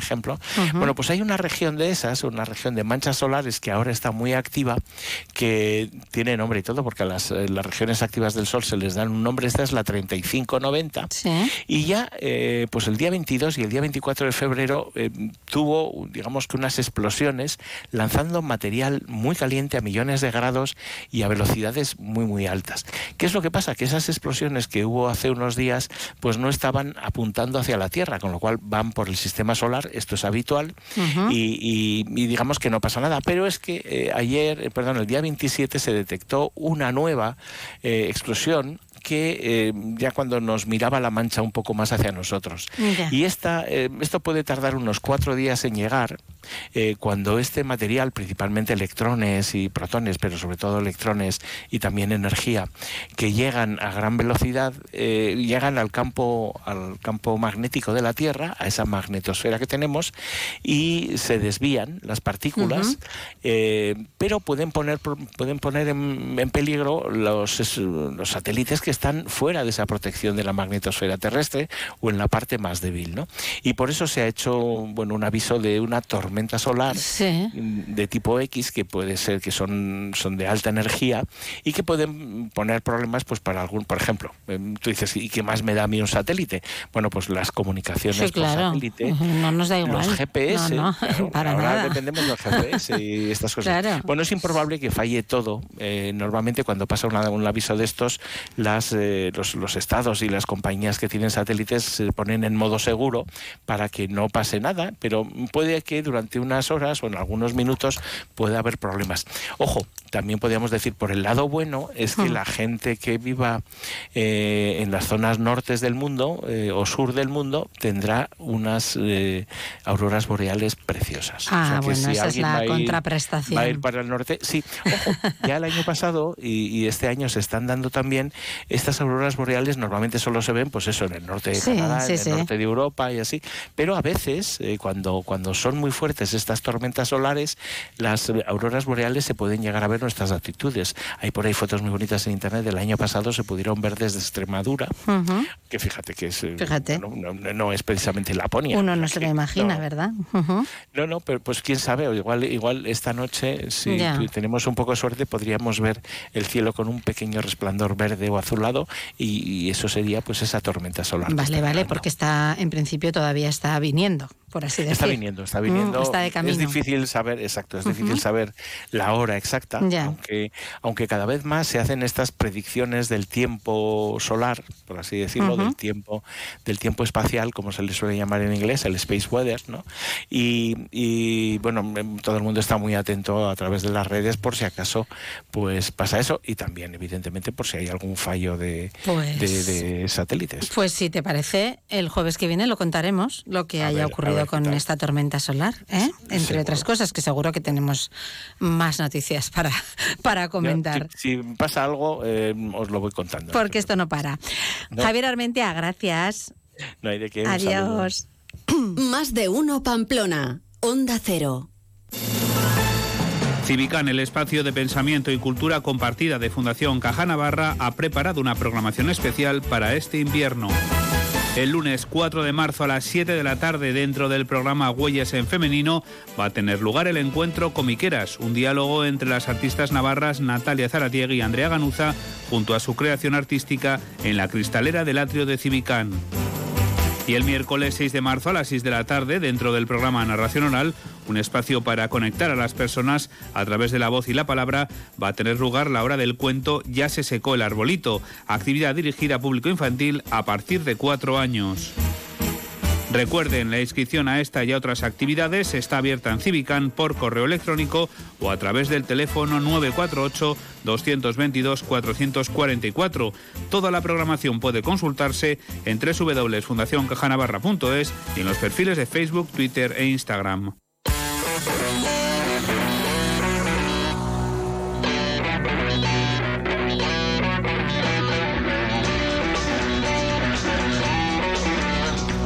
Y a la una y 22 minutos les hablamos de Bicarpin Pinturas, esas tiendas en las que van a encontrar bueno, pues casi todo o todo lo relacionado con el mundo de la pintura y además siempre van a tener a un profesional que les va a decir cuál es el mejor producto, qué material se necesita y cómo aplicarlo. Recordamos dónde están las tiendas de Bicarpin Pinturas en Ansoain, en la carretera de Artica número 40 frente al edificio Iwer, entrando por la calle Vallariain y con aparcamiento gratuito. En Tudela, en Canal de Tauste Nave 5, frente a los cines y también con fácil aparcamiento. Y en Estella, en el polígono industrial de Mercatondoa, en el número 22. Más de uno Pamplona. Onda Cero. Un negocio necesita web, redes sociales, imagen de marca, canal de ventas online. ¿Buf? Si eres una pyme o un autónomo y necesitas ayuda en tu digitalización, la oficina Acelera Pyme Iris de AIN, la Asociación de la Industria de Navarra, te ofrece asesoramiento sin coste. Entra en oapiris.ain.es y comienza tu transformación digital. Alaiz Courier Envíos Urgentes. Trabajamos con la mejor red de envíos nacionales e internacionales, GLS. Estamos comprometidos con nuestros clientes dando los mejores servicios urgentes con gran profesionalidad y calidad. En Alaiz Courier no solo transportamos paquetes, también transportamos ilusiones. Estamos en la ciudad del transporte, calle Pamplona 1 y Marcoain en el 948 2350 05 y en alaizcourier.com. El precio gusta, la calidad convence. Que eres de buen apetito y buen comer, en el plato siempre, embutidos Arrieta de Zubiri, con el distintivo de Reino Gourmet y artesanos de Navarra. Si hablas de chistorras, salchichas, morcilla, relleno, hablas de embutidos Arrieta, calidad artesanal que encontrarás en carnicerías, supermercados, bares y restaurantes, además de en su tienda en Zubiri. Con 60 años de experiencia y muchos premios a sus espaldas, para Embutidos Arrieta, su mayor premio es estar en vuestras mesas. La vida es un cúmulo de situaciones, muchas de ellas inesperadas, pero las sensaciones de hacer la compra en tu mercado del ensanche son siempre como las esperabas. Productos de la más alta calidad y de la tierra. Más de 70 años de experiencia nos avalan. Mercado del Ensanche, orgullo por lo nuestro. Subvenciona Gobierno de Navarra.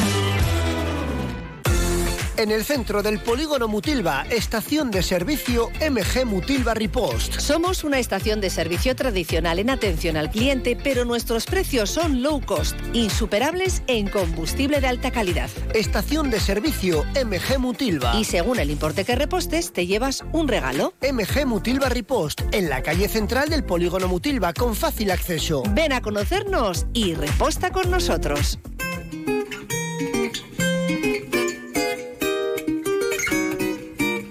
Every breath you take, every move you make, every bond you break, every step you take, I'll be watching you. La una y 25 minutos. Seguimos eh, aquí en Más de Uno Pamplona. Les hemos comentado al comienzo del programa que este 29 de febrero es el Día Internacional de las Enfermedades Raras y en el Parlamento de Navarra, el Parlamento de Navarra ha acogido una jornada organizada por el Grupo de Enfermedades Raras de Navarra, Gerna. Allí ha estado nuestra compañera Natalia Alonso. Muy buenas tardes. Buenas Natalia. tardes. Cuéntanos cómo se estaba desarrollando esa jornada. Pues ahí hemos estado, tenían un programa prácticamente para el día al completo, yo he estado allí una horica y pues hemos estado con Chema García, que es el presidente, y nos contaba pues que Gerna es un grupo de personas y familias afectadas de alguna de las enfermedades raras o poco frecuentes, ya diagnosticadas o en vía también de diagnóstico y contaba hoy pues cómo y cuándo surgió la asociación. Surgió hace 11 años por la inquietud de un grupo de familias afectadas por alguna de las más de 8.000 enfermedades raras que existen. Eh, surgió con la intención de unar esfuerzos, demandas, necesidades y apoyo ante la soledad de su enfermedad en la sociedad y por extensión ante los poderes públicos. Siendo pioneros como asociación multienfermedad, nos integramos en la Federación de Enfermedades Raras FEDER como una manera de recibir apoyo, compartir esfuerzos y experiencias y fortalecer el apoyo mutuo con el resto de asociaciones de pacientes a nivel estatal. Más de 8.000 enfermedades raras, ahí Sí. está el dato. ¿eh? Sí. Y detrás de ese dato hay muchas personas. claro. Exactamente. De hecho, actualmente cuentan con 404 socios, de los cuales 361 son afectados y 105 de ellos son menores, son niños. Dentro del término afectado hay que decirlo que acogen también a los familiares, ya que entienden que a pesar de no ser ellos quienes padecen la enfermedad, sí que se ven afectados también por esta situación. Hablaba un poco sobre el lema de este, de este año, el lema del Día Internacional de las Enfermedades Raras, que es una pregunta con respuesta obvia para invitar a la sociedad a la reflexión. Una enfermedad rara no es exclusiva de la infancia, puede aparecer en cualquier momento de la vida y no desaparece al crecer, al revés, eh, normalmente tiende a agravarse. Este año el lema elegido eh, para, en este año especial, que es año bisiesto, año raro, año poco frecuente, es en enfermedades raras más vale prevenir que curar. El lema este año es una pregunta, es una pregunta obvia, directa y puede que de fácil respuesta, pero esperamos que el hecho de hacer una pregunta active en las personas receptoras nuestro instinto a responder, a pensar y a darse cuenta que a pesar de obvio hay muchos matices y dificultades. Además, el hecho de llegar uno mismo a una respuesta nos hace estar más comprometidos y convencidos en su necesidad y realidad que la simple lectura de un eslogan. Pues ahí lo tenemos, ¿no? ¿Qué hay que hacer? ¿Prevenir o curar? Bueno, es una respuesta que sí, que efectiva, o sea, una pregunta que efectivamente invita a la reflexión. García ha apostado también por la implementación de un marco normativo particular que, entre otros, contemple sobre todo el modo de agilizar la financiación pública de los medicamentos. Y ha insistido también en la importancia que tiene en todo esto, pues la investigación. claro. Necesitamos impulsar la investigación favoreciendo que se comparta y se difunda el conocimiento generado para- entre la comunidad investigadora y profesional. ¿Qué necesitamos para ello? Pues empezamos por optimizar los recursos destinados a la investigación, superando el objetivo establecido en el Pacto por la Ciencia y la Innovación de que la financiación pública en I D I llegue al 0,75 del PIB antes de 2024 y al 1,25 en 2030. Necesitamos declarar acontecimientos de excepcional interés público para fomentar la investigación en enfermedades raras, dar continuidad a iniciativas de impacto ya existentes, como Impact Genómica, el PERTE de Salud de Vanguardia y los proyectos y programas de instituciones como el Instituto de Investigación de Enfermedades Raras, el Centro de Investigación Biomédica en Red de Enfermedades Raras y otros. Y bueno, aparte de Chema, también ha- hemos tenido testimonios. Ha participado en la jornada Yosune Oyarzábal, que es madre de Udane, una pequeña de 7 años que padece una enfermedad rara. Udane es el único caso en toda España y en el mundo hay contabilizados únicamente 7 casos. Es tremendo. Sí, Sí, sí. La pequeña tiene una discapacidad del 85%, pero a pesar de las circunstancias, su madre la define como una niña feliz, que a pesar de no poder ni hablar ni andar, pues es todo alegría. Mm. Udane nació sin ningún problema hasta que un día los primeros síntomas de su enfermedad pues empezaron a afectarle. Eudane nació bien, nació con todo bien. A los nueve meses, eh, una tarde, el 17 de junio del 2016, tuvo su primera crisis epiléptica. Nosotros no conocíamos lo que era el mundo de la epilepsia. Y bueno, de estar bien a las 5 de la tarde, a las 6 de la tarde, pues a la 1 de la mañana terminamos en la UCI convulsionando y, y bueno, con, con muchas, muchas crisis epilépticas. Estuvimos tres meses ingresados en el... Ingresados porque, claro, me refiero, al final nos influye a todos, ¿no? Ingresados nosotros porque nos pasamos las 24 horas allí con ellos, ¿no? Con lo duro que, que es llevar una situación así y menos cuando es un bebé y llega a tener hasta 42 crisis epilépticas en un día, ¿no?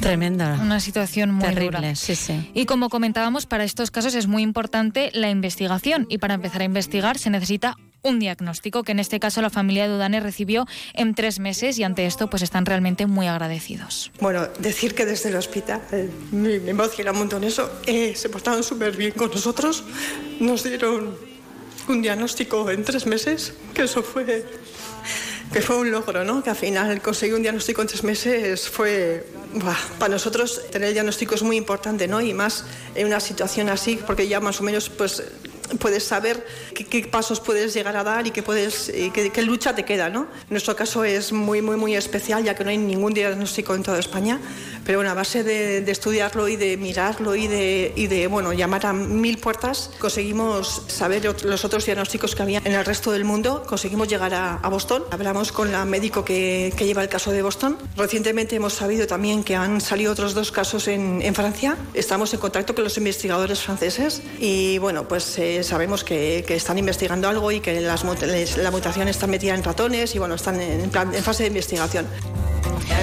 La escuchábamos pues muy emocionada Sí, y agradecida, como decíamos, por este trabajo del hospital que ayudó a conseguir un diagnóstico, podríamos decir, temprano. Porque llegar al diagnóstico es muy Es complicado. complicado en ocasiones. Y es que no todos llegan a ese diagnóstico o a algunos les cuesta más llegar. Es el caso, por ejemplo, de Yolanda Fernández, que padece el síndrome de Stevens-Johnson, un trastorno grave poco común en la piel y de las membranas mucosas. Yolanda la padece a consecuencia de una medicación que tomó en 2006. Yo empecé con una sintomatología, pues bueno, que eran como dolores de garganta, inflamación de mucosas. Claro, yo acudí al médico y no pensaban lo que podía ser, que, pues nada, de garganta, conjuntivitis, pues algo, patologías así como síntomas normales dentro de lo que cabía. Yo ya empecé con unos granos especiales que no eran normales, pensando primero en urgencias que podía ser varicela, centrándose en eso. Bueno, pues me dieron tratamiento para varicela. Pero yo ya llegó el día que yo me levanté, que tenía que llevar al colegio a mis hijas, no podía casi hablar. Y ese día que yo ingresé, bueno, pues ya empecé a perder la voz. Ya llegó el momento que perdí también la vista y ya perdí todo, perdí el conocimiento. Yo estuve en UCI 20 días con sus 20 noches eh, y estuve, digamos, entre la vida y la muerte. Un testimonio también realmente duro. sí, sí. Eh, Yolanda tuvo que hacer un recorrido internacional, tuvo que visitar Miami, Francia, pues para buscar a alguien que le pudiese ayudar. Poco a poco ya ha conseguido ir mejorando. Como decíamos, a Yolanda le costó recibir ese diagnóstico, pues hoy ha estado también Esti, que todavía siguen esperando un diagnóstico para su hijo Daniel 12 años después.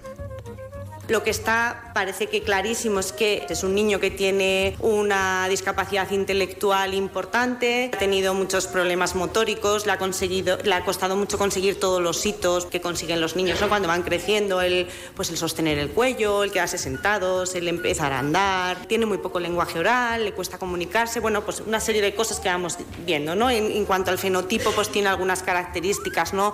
Físicamente poco especiales. Esto hace pensar que tiene un origen genético que, le- que- que hay algo que le afecta ¿no? de una manera global. Pues desde pequeño, porque a él la verdad es que fue muy llamativo, entonces desde pequeño en cuanto nació se vio que algo pasaba y empezaron a hacerle pruebas en genética. Este incidía de nuevo en la importancia de la investigación, una investigación que no se brinda a personas que dice ella pues que son invisibles. Cuenta que llega un momento que hay que asumir como madre que un hijo pues no se va a curar. Porque somos invisibles, porque no se conocen las enfermedades raras y lo que no se ve y no se conoce no existe. Y lo que no existe no se dan recursos económicos o señores políticos para, que, para que se atienda, para que se investigue y para que vivamos mejor. Entonces, lo primero, la visibilización.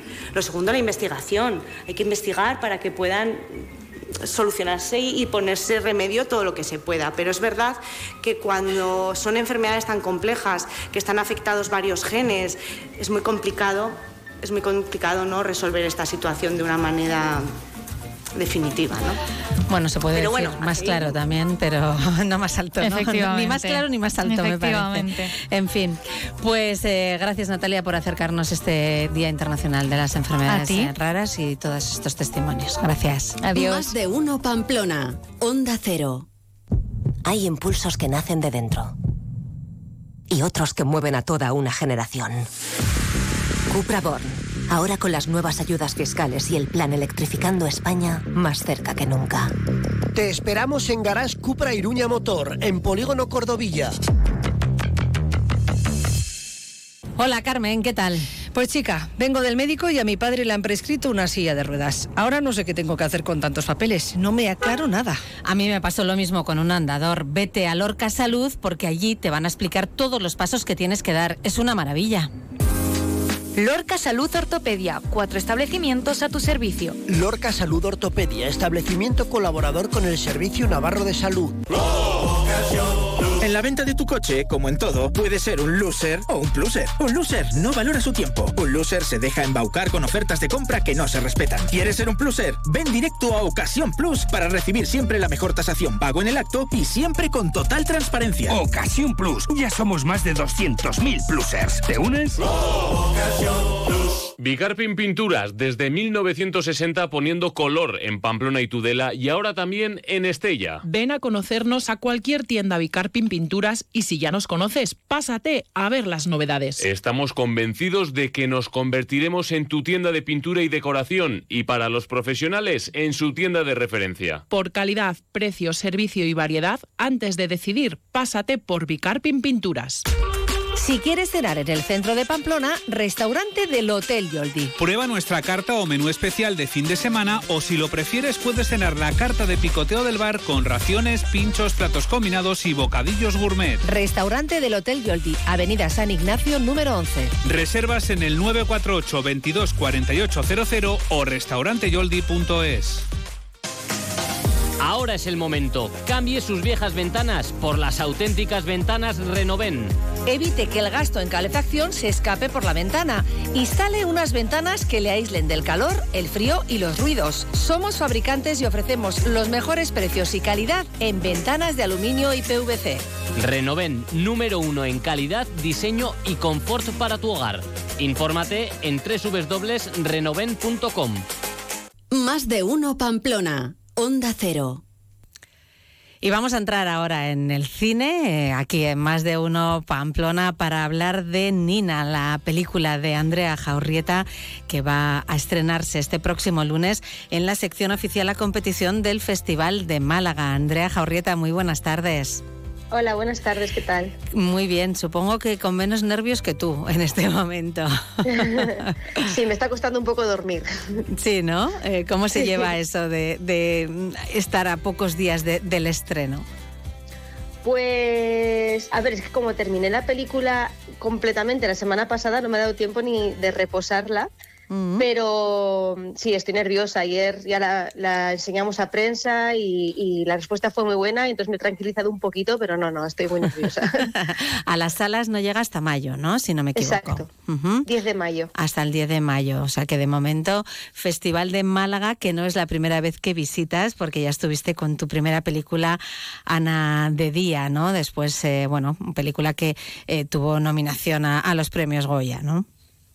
Sí, yo la verdad que agradezco mucho al Festival de Málaga porque desde mi primera película, que era una película súper independiente, eh, apostaron por mí y eso hizo que todo se disparara, pudiera llegar al cine comercial, pudiera llegar hasta los Goya. Entonces, pues mm, mucho agradecimiento y me hacía ilusión volver con mi segunda película como a casa. Imagino que, que, también esa proyección de eh, la primera película te ha hecho o te ha abierto puertas para la segunda, ¿no? ¿O ha hecho que, que haya sido todo más fácil o no? Sí, yo tengo una broma que es que la primera me costó ocho años sacarla, desde que empecé a escribirla hasta que se estrenó. Esta segunda han sido cuatro. Y la espero mitad. que la siguiente ya sean dos. a ver si es verdad. No está mal, pero escuchándote parece claro que esto de dedicarse al cine es una carrera de fondo, pero, pero ¿y, y de qué fondo, no? Sí, sí, sí, hay maratón, maratón. Uh -huh. Bueno, Nina es una historia de, de venganza total. Sí, es la historia de una mujer que vuelve al pueblo para, para cargarse a un tipo, vuelve con una escopeta, empieza así la película, no es ningún spoiler. Vale. Y, um, y, a partir de esa vuelta al pueblo y de reencontrarse un poco con sus recuerdos, pues tiene que decidir si la venganza es o no la solución, básicamente. Y vamos viendo un poco cuáles son sus motivos. Uh -huh. Creo que has dicho que es como un western femenino contemporáneo. Sí, sí, es que tiene bastante de western en, en, tanto en los arquetipos como en los espacios, ¿no? Pues por ejemplo, el salón del western, pues aquí le he puesto como un casino de pueblo o, o un círculo, ¿no? Como se llama en Artajona. O sea, como todos los espacios que nos recuerdan a los personajes al western están un poco reinterpretados en la película. Ajá, has nombrado a Artajona, eh, tienes mucho que ver con, con Artajona y de hecho creo que en la película aparecen unos cuantos artajoneses. Sí, sí, artajoneses y beirejos. Eh, se vino un autobús entero para una escena que era una procesión que pasa en, en el pasado y en el presente y necesitábamos mucha gente y es que claro yo tenía la, en mi imaginación las procesiones de mi pueblo de pues de cuando era pequeña. Mm. y, y, yo creo que el, el, equipo de vestuario no terminaba de entender ese mundo. Entonces vinieron todos los de mi pueblo que les pedí ropas de los años 90 y parecía un viaje al pasado. Fue como exactamente era esto. Así que fue súper emocionante la verdad se lo agradezco muchísimo. Lo entendieron bien no Sí, sí, sí, estaban encantados. Pasaron un poco de calor, pero estaban encantados. Uh -huh. Bueno, incluso el nombre ficticio de, del pueblo en el que se desarrolla la acción también tiene que ver con Artajona y con Beire. Exacto, se llama Arteire. Arteire. Así que hay mucho que, que tiene mucho que ver con Navarra, a pesar de que no rodaste en Navarra, sino que rodaste en Mundaca y en Bermeo. Sí, porque la historia pasaba en un pueblo costero, porque está basado en una obra de teatro que se llama Nina. Uh -huh. y, um, pero claro, yo lo he llevado. Es, esa obra de teatro pasa como en el Levante o así. Yo lo quería traer a mi, pues a mi pueblo, a mi idiosincrasia, ¿no? Como a mi, a lo que yo he crecido. Pero claro, en Navarra no hay mar. Entonces estuvimos planteándonos mucho si rodar las partes donde no se viera el mar en Navarra y, e irnos a la zona del faro y de mar cuando tuviéramos que irnos allí. Yeah pero salía mucho más caro tener que andar movilizándonos. Entonces, finalmente encontramos la zona del Urdaibai, que tiene unos paisajes espectaculares sí. y, y, se portaron súper bien. Estoy agradecidísima a Mundaka y a Bermeo, que fue, fue, muy, fue muy bonito el rodaje. Uh -huh. Se complicaba mucho, ¿no? Compartir sí. dos comunidades y, dos, y esas localizaciones, ¿no? Claro, tienes que movilizar a un equipo muy grande. Igual éramos 70 personas en rodaje trabajando. Entonces, sí. movilizar y, y, colocar en hoteles a todo el mundo, pues ese te va todo el presupuesto. Uh -huh. Bueno, no hemos hablado de los protagonistas. Eh, Patricia López Arnaiz es Nina.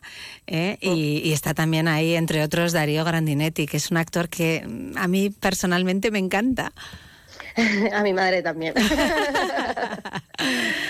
Tiene, eh, tiene esa cara como de malo, pero a la vez, sí. ¿no? Eh, no sé, lo sí. hace genial, la verdad. Sí, sí. No, son buenísimos actores, se comprometieron Los dos, muchísimo. de Patricia Los también, dos. bueno, es espectacular. Uh -huh. Y yo creo que también hay dos nuevas caras, ¿no? Que no son tan conocidas, que es Aina Picarolo, que hace de Nina cuando era pequeña, cuando Sí. es joven, e, e Íñigo Aramburu, que es otro actor vasco, que también le suele salir en papeles secundarios y así, y creo que estoy muy contenta con, con el casting porque, porque creo que funciona bien y han hecho un trabajo espectacular. Y sobre Darío y Patricia, pues es que es que es un nivelazo. Yo había conocido a Darío trabajando en Julieta de Almodóvar, que yo estuve ahí de becaria, como quien dice. Sí. Y es que te, te la esclava la primera, es, es, es espectacular. Es muy grande, la verdad. Darío Grandinetti, Sí. ¿no? Y, y Grandinetti bueno, es muy grande. Es muy grande, sí, sí. Y son dos caras que también eh, creo que a la hora de llevar público a las salas ahí vas a tener algo ganado, ¿eh? En parte. Bueno, ojalá. Yo la verdad que, o sea, creo que Patricia en esta película está como es una película como muy de género, ¿no? Ella llega a vengarse de todo en el vestuario, en todo, no es una película de estas que se nos presuponen naturalistas, ¿no? Ay, la chica nació en cine naturalista. No, no, ella viene como una heroína vestida para matar.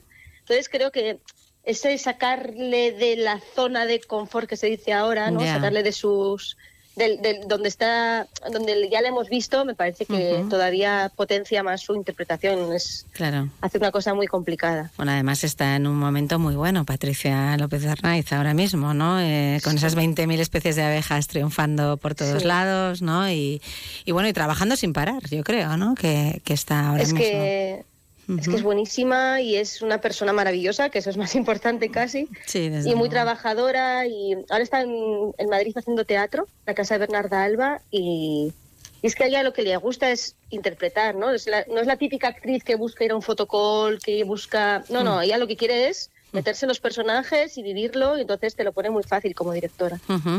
Eh, ¿Cómo llegó a ti, Nina, la obra de teatro? Pues José Ramón fue mi profesor. Yo, yo estudié a la vez comunicación audiovisual y arte dramático en Madrid. Y en la Escuela de Arte Dramático teníamos un profesor que nos daba historia del teatro, que era la clase en la que todo el mundo ponía excusas para no ir y yo, pues empollona. yo a mí me encantaba.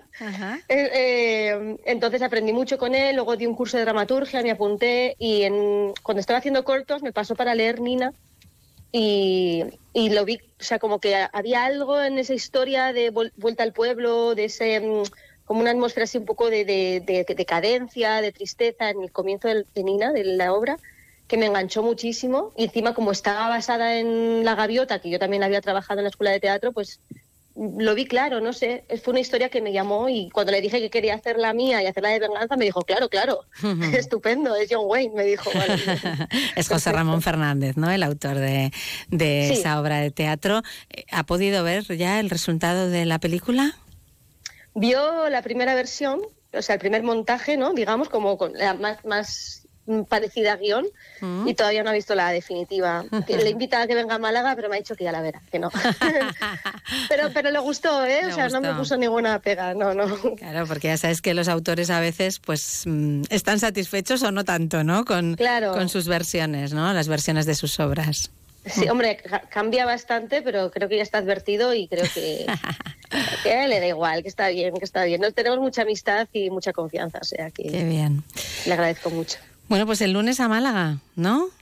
El, el- yo voy el domingo porque tenemos la rueda de prensa como a las nueve de la mañana, nueve y media el lunes. Qué tempranera. Ya, y, y- y la prensa viendo la película a las ocho, ya verás tú. Bueno, sí, estómago. sí, ya te digo, un poquito pronto, ¿eh? Muy madrugadores por Málaga. Ya lo siento para la prensa que tenga que ir. Espero que les guste. Ujú. Muy bien. Pues eh, desearte desde aquí, desde tu tierra, desde Navarra, que tengas mucha suerte eh, en el Festival de, Málaga y en todo lo que venga después. eh, que, que la película pues eh, empieza ahora su recorrido, ¿no? Esperemos que sea muy largo. Andrea. Espero que sí, muchísimas gracias y yo espero que la gente vaya al cine a verla porque, mm, porque en el cine no se ven las cosas igual que en casa. No, no, no, se ven mucho mejor en el cine. Se ven mucho mejor y se oyen mucho mejor. También, también.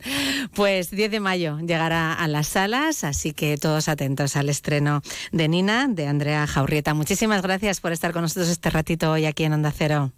Gracias a vosotras. Buenas tardes. Hasta luego. Más de uno Pamplona. Onda Cero.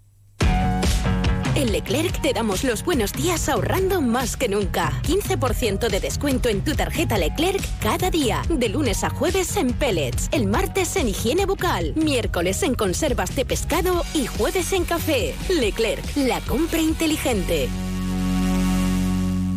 Si eres agente comercial y todavía no te has colegiado, este es el momento. En el Colegio de Agentes Comerciales puedes formarte, actualizarte y además podemos protegerte. Disfrutarás de una serie de ventajas como son la de una consultoría jurídica, asesoría fiscal, contable, ofertas continuas de empleo, descuentos y convenios exclusivos. Y también podrás desgrabarte legalmente los gastos. Infórmate en coacnavarra.com en el 948 230 343 y en la avenida Carlos III 42, segundo derecha. Si elegir es ahorrar for you, ahorra eligiendo 3x2 en más de 3.500 productos. Como en el Actimel 100 gramos pack de 6. Comprando dos, el tercero te sale gratis. Hasta el 11 de marzo en hipermercados, market, web y app. Carrefour, aquí poder elegir es poder ahorrar. Todos los viernes en Onda Deportiva, la cafetería del Bingo Ciudad de Pamplona te acerca la información deportiva. Bingo Ciudad de Pamplona, reservas en el 948 17 62 84 con menú del día por 13 euros y fin de semana por 22. Construcciones Conslau. Buscamos las mejores soluciones para la ejecución de los proyectos con la máxima calidad, adaptándonos a las necesidades de cada cliente. Construcciones Conslau. Reformas, rehabilitación y todo tipo de obra. Particulares, comunidades de vecinos, empresas, colegios, expertos en obra dotacional. Porque la calidad no es cara. Construcciones Conslau. Teléfono 948 31 75 63 o www.conslau.com. La Cuchara de Martín ahora tiene menú degustación, un recorrido gastronómico que tu paladar no se puede perder. Chistorra de lecumberri, arroz meloso con almejas, taco mexicano, carré de cordero, torrija, entre otras muchas cosas. Ah, y el vino a elegir, ¿hace falta que siga? Mejor ven a La Cuchara de Martín y disfruta de la experiencia por solo 70 euros. 948 33 20 33. La Cuchara de Martín.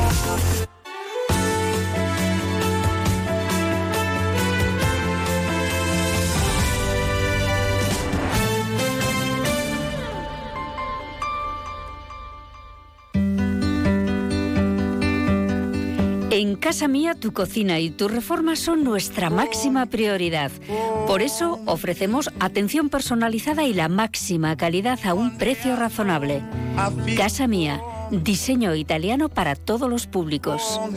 Casa Mía Pamplona, nos encontrarás en calle Tafalla 19 junto a Carlos III y en casamíapamplona.com. Pues desde casa mía ha llegado aquí a, los estudios de Onda Cero Nachiriarte. Muy buenas tardes. Buenas tardes, Maisa. Bueno, para hablar de, esos muebles que tenéis en, casa mía, que además de diseño ¿no? y calidad, eh, son también muy ecológicos. Sí, sí, sí. Es algo que nunca comentamos, el tema de la ecología pero me parece algo muy importante, ¿no? Ahora que estamos en, la, en esta sociedad en la que todo tiene que ser súper ecológico, súper... En la que además debemos concienciarnos sobre ello, ¿no? Por supuesto, que tan importante es, ¿no? Claro. Eh, bueno, pues nosotros, nunca lo hemos comentado, pero realmente los fabricantes con los que trabajamos eh, hacen un hincapié fortísimo en este, en este mundo, ¿no? Entonces, bueno, por comentar algunos, algunos datos que, que me decían el otro día desde Italia. Bueno, todos los árboles que se cortan para hacer un mueble de Aran Cucine, cada árbol que se corta se planta uno nuevo. Vale. Siempre buscando, es un certificado que no me, no me acuerdo el nombre en inglés, pero lo que se busca siempre es eso, la sostenibilidad de los bosques. Árbol que se corta, árbol que se planta. Que se repone. Y que se repone, exactamente. Entonces me parece que es algo, algo importante. ¿no? El usuario no lo ve, pero realmente lo que hay detrás de, estos de este fabricante pues pues bueno es un respeto punto máximo más, ¿no? desde luego otro ejemplo el 25% de la energía que utilizan en la fabricación es siempre de placas solares y de, y de sistemas propios de, generación de energía. Que está muy bien que está muy bien. O por ejemplo eh, el material sobrante en la fabricación pues procuran siempre reciclarlo y reutilizarlo. No es que sean cocinas de segunda mano, que me decía el otro, día el cliente, no, es que bueno, pues los tableros que se cortan, que, tal, pues siempre... Claro, por, qué desecharlos, ¿no? Si están, claro, se pueden pueden volver a triturar, volver a prensar y volver a darles una, una nueva vida, ah, ¿no? Entonces, para evitar al máximo posible el generar residuos o lo más complicado de explicar, porque yo no sé muy bien de química, no tengo ni, idea, pero los, tableros estos de aglomerado tienen un componente que son los formaldehídos que deben ser perjudiciales para la salud y, muy dañinos para el medio ambiente. Bueno, pues este fabricante tiene un certificado que certifica que el porcentaje de estos formaldehídos es el más bajo que existe en el mercado para procurar lo mismo. Respeto al medio ambiente, que no dañe la salud de los, de los posibles compradores. Bueno, un respeto máximo hacia, hacia el medio ambiente. Bueno, está, la verdad que, que son temas a tener en cuenta ¿no? hoy en día, porque al final tenemos que velar por, por el planeta. Lo tenemos claro que esto está cambiando a unas velocidades además demasiado rápidas, me temo, ¿no? y si podemos poner también nuestro pequeño granito de arena cada uno ¿no? con, con estas cosas, también es bienvenido. ¿no? Efectivamente, nosotros siempre decimos que, que, lo más importante de una cocina es lo que no se ve. Que la puerta sea más bonita o más fea, esto ya, ya lo he comentado alguna vez en la antena. Que la puerta sea más bonita o más fea, bueno, es importante. Tenemos puertas muy bonitas, por supuesto.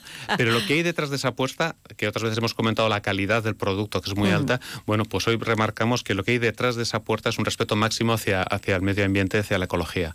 Bueno, me parece que también es un valor añadido, que, estamos, valor añadido que estamos dando por el mismo precio. Claro, la calidad, siempre hemos dicho que son muebles de una altísima calidad eh, la belleza o el diseño también, eh, que es al final lo que nos entra siempre por el ojo, ¿no? Así es. Eh, también merece la pena y este punto de valor añadido de, la ecología. Me comentabas que incluso esas placas invisibles que tanto me gustaron el día que, me lo explicaste, también tienen su parte ecológica, ¿no? y hablaremos otro día más largo y tendido de ellas de nuevo, Sí, la, inducción, la inducción invisible, la que no, no se ve, ¿no? Pues las encimeras, porque viene de la, de la mano el fabricante de las encimeras con el fabricante de la de la placa de inducción. Pues todas las encimeras de este fabricante, que por cierto tienen 25 años de garantía la encimera. Que no son pocos, ¿eh? no son pocos. Eh, todo el, producto con el que está fabricado esto, el 40% es material eh, recuperado, reciclado. Bueno, lo mismo, buscando buscando lo mismo. Ecología, respeto por el medio ambiente, cuidar un poco este mundo que nos han dejado y que no sé cómo lo vamos a dejar nosotros. La verdad, sí, sí, ahí tenemos que pensar un poco. Bueno, pues eh, esta otra parte de, de, los muebles de cocina que encontramos en casa mía, esa parte ecológica también importante que comentábamos. Casa Mía, en calle Tafalla, número 19 en Pamplona, y un teléfono de contacto si quieren eh, llamar, el 948 24 59 77. Nacho Iriarte, gracias como siempre. Muchas gracias a vosotros, Marisa. Más de uno Pamplona, Onda Cero. Alaiz Courier Envíos Urgentes. Trabajamos con la mejor red de envíos nacionales e internacionales, GLS. Estamos comprometidos con nuestros clientes dando los mejores servicios urgentes con gran profesionalidad y calidad. En Alaiz Courier no solo transportamos paquetes, también transportamos ilusiones. Estamos en la ciudad del transporte, calle Pamplona 1 y Marcoain en el 948 2350 05 y en alaizcourier.com. El precio gusta, la calidad convence. Yo elijo Navagres porque ofrecen el mejor asesoramiento para particulares y para profesionales de la construcción y la decoración. En Navagres encontrarás una nueva gama de pavimentos ligeros, suelos laminados, PVC, linóleos, moqueta, papel decorativo. Navagres en Polígono Tayunche, Noain. Elige bien. Elige Cerámicas Navagres. Navagres, Grupo Bilbu. Hierros Landaven, almacén de hierros, vigas, chapas, tuberías y calibrados en todas sus formas y medidas comerciales. Profesionales cualificados del sector con una garantía completa de satisfacción y precios muy competitivos. Hierros Landaven, calidad excelente. Polígono Industrial Landaven, Travesía, calle A, Pamplona. Mujer, si tienes pequeñas pérdidas de orina o padeces de sequedad vaginal, ahora en Estudio Médico Navarro tenemos la solución el láser de CO2, que va a mejorar de forma importante tus molestias. Solo en tres sesiones podrás vivir tu feminidad con plenas sensaciones. Estudio Médico Navarro, en calle Isaac al 27, teléfono 948 24 12 36, www.estudiomediconavarro.com. Vuelve la semana del pincho de burlada del 1 al 10 de marzo. Por solo 3 euros podrás degustar los más exquisitos y sabrosos pinchos de burlada. Y además, por tu consumición entrarás en el sorteo de un fantástico viaje a Tenerife y muchos más premios de los comercios colaboradores. No puedes faltar, ven a burlada, ven a la duodécima semana del pincho.